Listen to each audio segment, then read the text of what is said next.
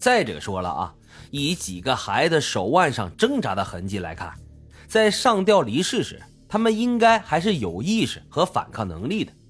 这也就证明了，在窒息直到死亡这段时间内，他们并没有被迷药侵蚀心智。那如果凶手下迷药的话，他又是怎么保证大人们全部被迷晕，同时小孩却免于其难呢？忽然，阿米尔警官似乎意识到，这家明明有十一口人呢，而吊着的只有十个人。这时，其他警员将这家人的资料也整理了出来。在浏览过后，他们发现年龄最大的那个老妇人在这场遇害案中却不知所踪了。消失的人呢，叫做维拉雅尼，是这家的老母亲。阿米尔警官继续朝房间内部走去，之后他就发现了另外一间房子。谨慎地推开门后，眼前的景象又让他倒吸了一口凉气。只见一个老妇人躺在床脚下一动不动，面色灰白。显然是早已死去多时。一家十一口人分了两种方式死亡，如果是被谋害的话，那老妇人却是以这种独立的死亡方式，这又是为什么呢？围观的群众七嘴八舌，他们谈论着对这家人的印象。阿米尔警官呢，边翻看资料，边在脑海中构思这家人的整体形象。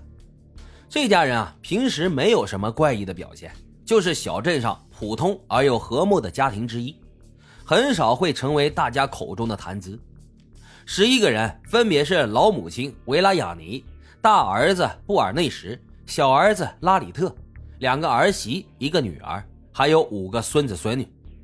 他们并不是土生土长的布拉里镇人，一家人呢原来是在乡下以种地为生，生活很是清苦。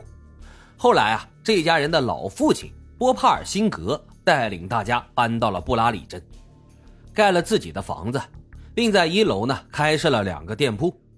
随着生意越来越兴隆，一家人的生活条件也变得越来越好。等到老父亲去世后，由于大儿子性情软弱，小儿子拉里特就成了新的家族领导人，家族也继续兴旺着，变成了社区里啊人人都羡慕的幸福家庭。家里的姊妹攻读的研究生，在跨国公司担任高管，收入颇丰。事发前两个星期，孙女普亚卡刚刚完成了订婚仪式，全家人还特意编排了舞蹈庆祝，一片温馨和睦的样子。但现如今，这场突如其来的意外却将这一切都打碎了。从这些消息上来看，这家人怎么都不像是会集体自杀的状况啊！阿米尔警官是百思不得其解。这个时候，突然有围观的群众指出，这家人的通风管道安装的很奇怪。警官将视线放到了通风管道上，却发现通风管道刚好是七根弯曲，四根笔直。这代表着什么呢？阿米尔警官突然脑中灵光一闪，这十一口人刚好是七女四男。仔细观察后，他更加震惊了。他发现上吊的场景中，恰好每一根弯曲的管道对应的都是女性，而笔直的管道对应的则是男性。难道这家人的死亡和这通风管道是相对应的吗？这听上去实在是有些牵强，但警官还是感觉到不安，仿佛自己触到了真相的边缘。为了验证自己的猜测。阿米尔警官找来了当初给受害者一家安装管道的工人，在对工人调查后，他失望地发现，这家人的死状和通风管道并无关联，真的只是巧合。